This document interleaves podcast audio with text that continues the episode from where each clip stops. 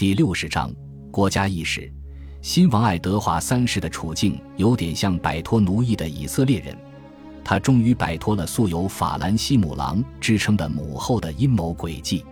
在诺丁汉城堡抓住莫提莫之后，爱德华便发布了一篇公告，要求葛俊俊长在教堂、庭院、法院以及市场上宣读。公告中写道：“在过去，王室及政务的施行有辱国王及王国，也令臣民陷入了贫困。”公告接着承诺，新国王将维护王家的尊严，根据正义和理性统治人民。他与自己不幸的父亲形成了鲜明的对比。人们都说他好交际，人缘好。他命人在外衣上绣了一条谚语，内容直截了当：该怎么办就怎么办。还有一条谚语绣在了廷臣和国王的衣服上：喂喂，白天鹅，凭上帝的新启示，我是你的人。他的英语说的比他父亲要流利，他个人也极为勇敢，认同骑士的所有美德。结果，他也在显贵身上激发起忠君的思想。他将父亲早年没收的土地物归原主，还积极扩大贵族的数量。例如，他的家族中有四位资深成员被册封为伯爵。最初，他依赖先王留下来的御前顾问和廷臣，但不出几年。他便拥有了自己的骑士和贵族班底，在他日后执政的岁月中，这些人始终对他忠心耿耿。不过，君主的正当性仍然表现在武功上。新国王意识到，父亲在军事方面的无能是他失败的一个最重要的原因，所以他竭力逆转英王软弱无能的形象。正因为这个原因，他要干的第一件大事就是攻打苏格兰。他早年曾经蒙受苏格兰人的羞辱，他对此始终耿耿于怀。很快，他就有了动手的机会。因三百二十九年，罗伯特·布鲁斯去世，他的儿子继位，但爱德华三世支持爱德华·巴里奥尔去争夺王位。他急于消除上一次战争带来的伤害。因三百三十三年，他在贝里克城外两英里处的哈利顿山打了一场引人注目的胜仗。巴里奥尔借势继位，成为英格兰的附庸，贝里克及周围地区重入英格兰版图。此后，边境地区常有袭击和战斗，但哈利顿山战役将成为爱德华在英格兰打的唯一一场战役。他所经历的其他战役都发生在海峡对岸。当时的英王和法王是欧洲最强大的两位君主，欧洲大陆的大部分地区分裂为公爵领地和公国。彼此之间征战不休，所以说，英法两国争霸之战是不可免。双方冲突的一个根源就是加斯科涅公爵领地，在金雀花王朝的海外领地中，它是最后一块依然掌握在英格兰人手中的土地。在八十三年前签订的巴黎合约中，亨利三世为了保住加斯科涅，放弃了法兰西帝国。然而，加斯科涅也依然被视为法兰西的领土，因此新英王继位之后必须以封臣的身份向法王宣誓效忠。但英格兰国君怎么能效忠于外国君主呢？作为封臣，他必须为法王提供武器和士兵，他还不能和法国的敌人结盟。如果违反上述规定，加斯科涅可能被法王没收，这是不可想象之事，这也实非正常事态。权力结构失衡只能导致双方失和。爱德华三世不愿意承认自己是瓦卢瓦王朝的腓力的臣属。不但如此，他号称自己身兼法兰西和英格兰两国的国王。他声称，从他母亲伊莎贝拉那里论起，他还是法国王位的嫡系继承人。他之所以发表这样的宣言，一方面是在虚张声势，另一方面则是傲慢自大所致。他宣称将为收复自己的海外权利，将为保家卫国而战斗。他实际上是在为了攻打敌人而寻求借口。如果我们放开视野，我们可以说他的言行有助于打破旧有的欧洲封建秩序，使人们意识到民族国家的力量。在这一时期，英格兰和法兰西逐渐出现了中央集权和文官政府。不过，爱德华三世很可能并不是这样看待问题的。他只不过是想维护自己的荣誉，或许还想得到一些战利品。虽然我歌颂那个时代的军队和人，不过他的战斗精神也产生了不幸的后果，那就是开启了百年战争。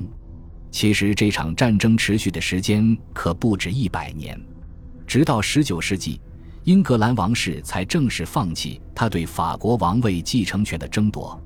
这场战争死了无数平民和官兵，浪费了数不清的金钱，却几乎没有产生真正意义上的战果。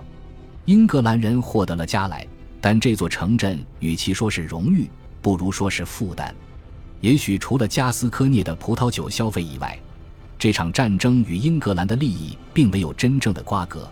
国王对于权力和荣耀的胃口盖过了国家的诉求。在战争伊始的一千三百三十七年，至少有些显贵确实对攻打法国抱有热情。前朝的懒惰与有失尊严化作了对于武功的热忱。我们可以说，战争调动起民族领袖的积极性，让这些各自为政、有时还互相攻伐的家族团结起来。如果显贵们有机会到敌国去掠夺战利品，他们就没有必要互相争来打去了。这种新生的团结精神，在爱德华三世于一千三百四十八年建立的加德骑士团中有着最为生动的体现。对于爱德华三世对法国王位的诉求，他提出的著名格言是：“恶意揣度者可耻。”最初的时候，骑士团由二十六名骑士组成，分两组参加比武大会。他们几乎都参加过对法战争，这是一个军事兄弟会。国王在任何情况下都强烈的渴望戏剧效果，喜欢盛大场面。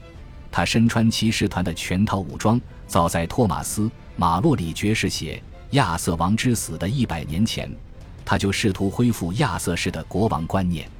因此，国王在王国的大人物中很得人心。他们将再次参加一场盛大冒险。而爱德华将成为他们的武士国王。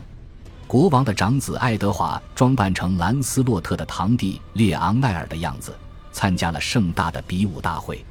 同时代的编年史家让·富华萨写道：“英格兰人从来不热爱也不推崇任何不爱战争或不能打胜仗的国王。其他欧洲国家的国王可能因为虔诚或学识丰富而受赞美，但这些标准并不适用于英格兰。”国王不吝大笔金钱，大兴土木，这也是骑士复国计划的一部分。他出生于温莎城堡，但他后来又拆掉了现有的城堡，在原址上兴建了一座更加宏伟的建筑。他用这种方式来显示他的光辉业绩，宣示他比法兰西国王更加高明。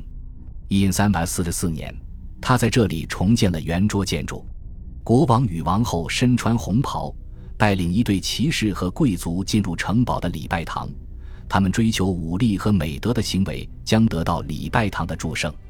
这座圆桌建筑比罗马的万神殿还巨大。爱德华在这里举办规模盛大的宴会和舞会，参加者都打扮成亚瑟王传奇中的人物。这座早期剧场，或者说仪式活动中心的地基，直到两千年才被发掘出来。当骑士们坐在墙边的石凳上观看马上格斗和比武大会时，这一时期的真正冲突已经缓慢地进行了。百年战争的前两年被用在了造势上。爱德华乘船到了低地国家，一方面是为了从弗兰德斯入侵法国，另一方面也是为了收买新的盟友。据说他为此花费的时间和金钱都打了水漂。国内百姓对居高不下的赋税怨气冲天，这一时期的诗歌和编年史中尽是关于压榨和短缺的抱怨。农夫和商人无不深受国王的掠夺，这已经成为十四世纪司空见惯的老调。他拿不出正当的理由，就从穷人那里拿钱。有位诗人写道：“这是犯罪。”羊毛商人尤其深受其害，他们被迫给国王支付军费。国王从他们那里预支了三万袋羊毛的收入，还暂时禁止羊毛出口以维持高价。由于羊毛是英格兰经济中最重要的商品，国王的要求直接导致人员失业、贫困蔓延，国家成了爱德华满足军需的提款机。然而，他速战速决的计划遭到了挫败，以羊毛养战的计谋是灾难性的。